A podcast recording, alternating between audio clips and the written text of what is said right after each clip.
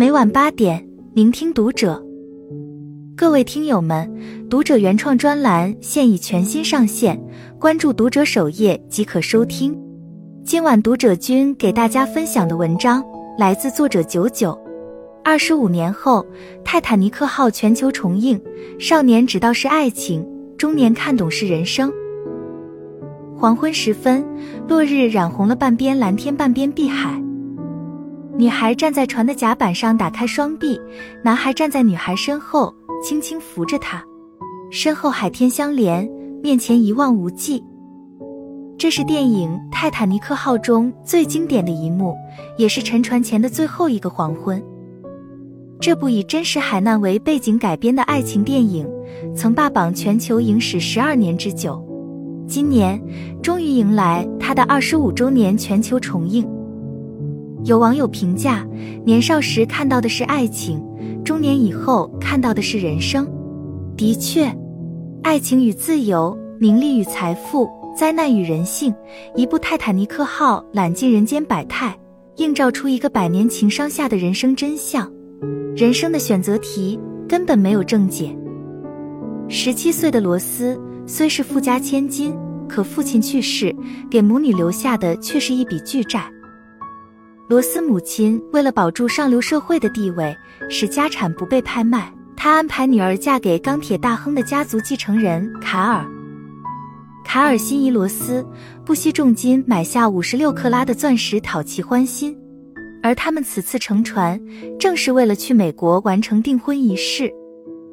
可罗斯却为不能掌控自己的人生感到极度痛苦，欲跳海自杀，恰巧被三等舱乘客杰克所救。杰克是一个穷困潦倒的青年画家，但他游历过许多地方，见识广博。两人彼此吸引，坠入爱河。而他们的恋情很快被罗斯母亲和未婚夫卡尔发现。卡尔劝罗斯远离杰克未果后，大发雷霆。罗斯母亲见状，以家庭困境为由，给罗斯下了最后通牒：以后不可以再见杰克。否则，他们将一贫如洗，无家可归。一面是现实的残酷，一面是对爱情和自由的向往。罗斯陷入挣扎，最后爱情战胜了理智，他决定船一靠岸就跟杰克一起走。然而，一晌贪欢后，灾难也随之而来。泰坦尼克号在驶出港口的第四天，与冰山相撞，船体迅速下沉。救生艇仅够船上一半的人使用，所以只能让妇女儿童先上船。罗斯为了能跟杰克在一起，他告别母亲，摆脱卡尔，两次放弃上救生艇的机会。死生契阔，与子成说，这大概就是完美爱情的模样。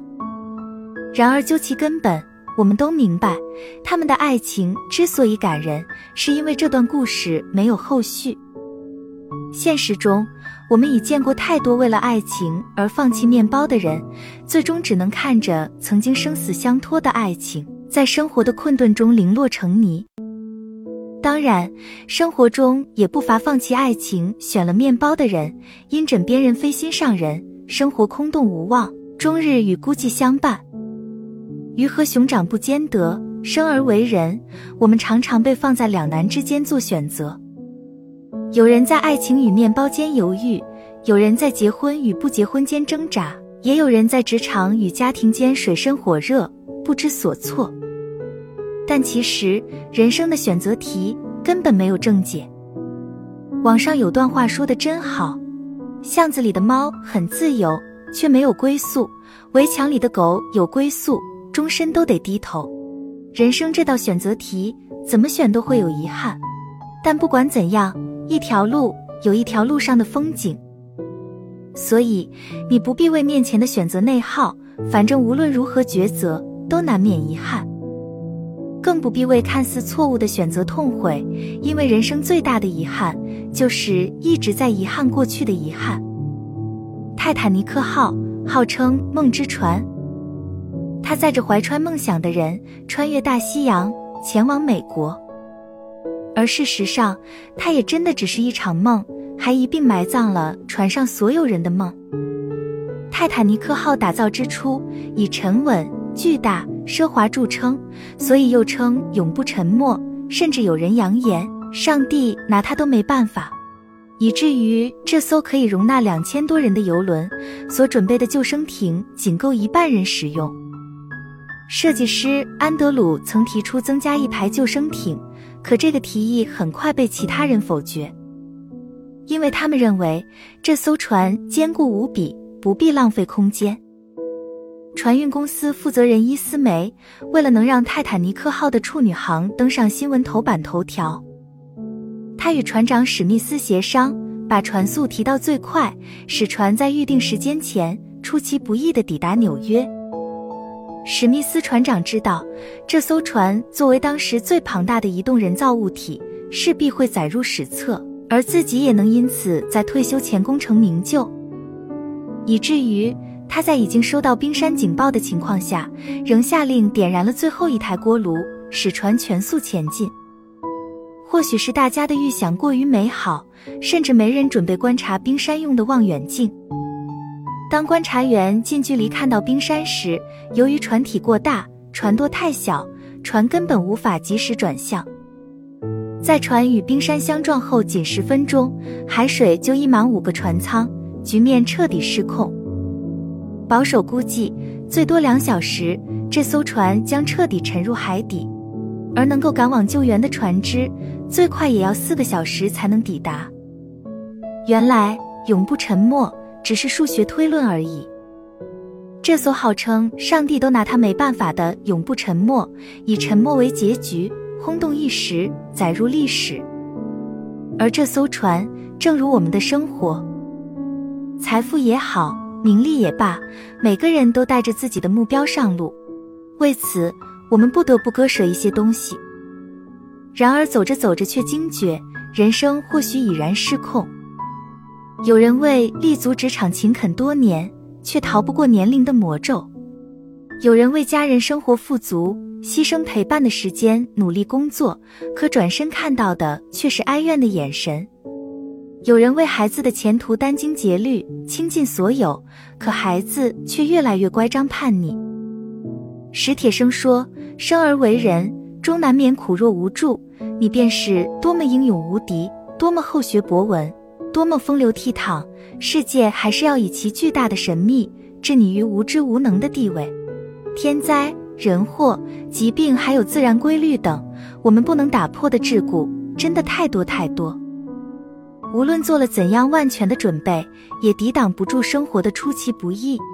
当初选定的路也不会按着既定的轨道一路向前。原来关于生活，无常才是寻常。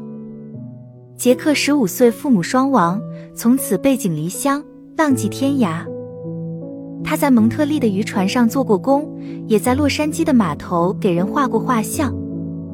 杰克一边赚钱，一边周游世界。尽管他穷困潦倒，喝着最廉价的啤酒。可他也能在昏暗的船舱中跳着最欢快的舞蹈。只要带上随身物品和作画用的纸笔，他就可以前往世界上任何地方。泰坦尼克号开船前五分钟，杰克在码头附近的牌桌上迎来船票，登上了这艘最豪华的游轮。尽管在爱尔兰海岸上送行的人中，他一个也不认识，可他仍兴奋地对着人群挥手，喊着再见。杰克觉得他是世界上最幸运的人。虽然贫穷，但杰克幽默、乐天、上进。他说：“生活是上帝的馈赠，不能随便浪费。人生无常，世事难料，要坦然接受命运的安排。”在船上，杰克远远望着忧郁的罗斯，一见钟情。后来，罗斯因不愿联姻，抑郁跳海，被杰克救下后。两人相识相恋，沉船时，罗斯两次为他放弃上救生艇，而他也把自己最后的生还机会让给了罗斯。两人落水后，杰克找来船上散落的木板，把罗斯扶上去等待救援，而自己却紧紧握着罗斯的手，被活生生的冻死在冰冷的海水中。杰克临死前还不忘向罗斯调侃。他要就此事给船运公司写一封措辞强硬的信。他颤抖着嘴鼓励罗斯活下去，无论怎样绝望都不能放弃，要活下去，要嫁人，要生很多孩子，看着他们长大，直到百年后寿终正寝。看着杰克沉入海底那一幕，很多人都说，那个在牌桌上输了船票的人才是真正的人生赢家。可对杰克而言，赢到那张船票是他一生中最大的成就。他因此结识了罗斯，邂逅了一段唯美的爱情，此生已然值得。生于世上，有人认为生命至上，有人认为爱情无价，也有人认为钱是刚需。对看重物质的人而言，但凡会损耗自己的感情都不值得；对看重安全感的人来说，自我独立重于一切；而在重情义的人眼里，为情为义可以放弃一切。虽然总有人忍不住来告诫我们该如何生活，却从没有一个放之四海而皆准的道理。毕竟每个人看重的东西并不一样，所以这一生究竟该如何度过，答案只有自己知道。杰克为爱付出生命，他的爱也长存于罗斯心中。认识杰克前，罗斯的生命没有意义；认识杰克后，无论生死，杰克就是他活着的意义。尼采说：“一个人知道自己为什么而活，就可以忍受任何一种生活。”获救后，罗斯取了杰克的姓氏，改名罗斯道森。未来的日子，他为他而活。她嫁人生孩子，就像杰克说的那样。八十多年后，已经百岁高龄的罗斯重返泰坦尼克号残骸。平静地讲述他与杰克的往事，在他的梦中，他还时常出现，且明媚如故。这份爱早已穿越生死，他们都爱着，也被爱着。纵然人生无常，苦痛常在，但只要跟着心走，痛也值得。生活之于我们，恰如海面行船，不仅有冰山暗礁，更有一波接一波的海浪拍打，取舍两难。更是人生常态。若在不如意的生活里痛悔过往、忧虑未来，在选择面前既想要这样又想要那样，总有一天会被海浪淹没。莫泊桑说：“生活不可能像你想象的那么好，但也不会像你想象的那么糟。选择面前，忠于内心，无论对错，都是遗憾最少的一条路。如此，便是此生圆满了。”关注读者，感恩遇见。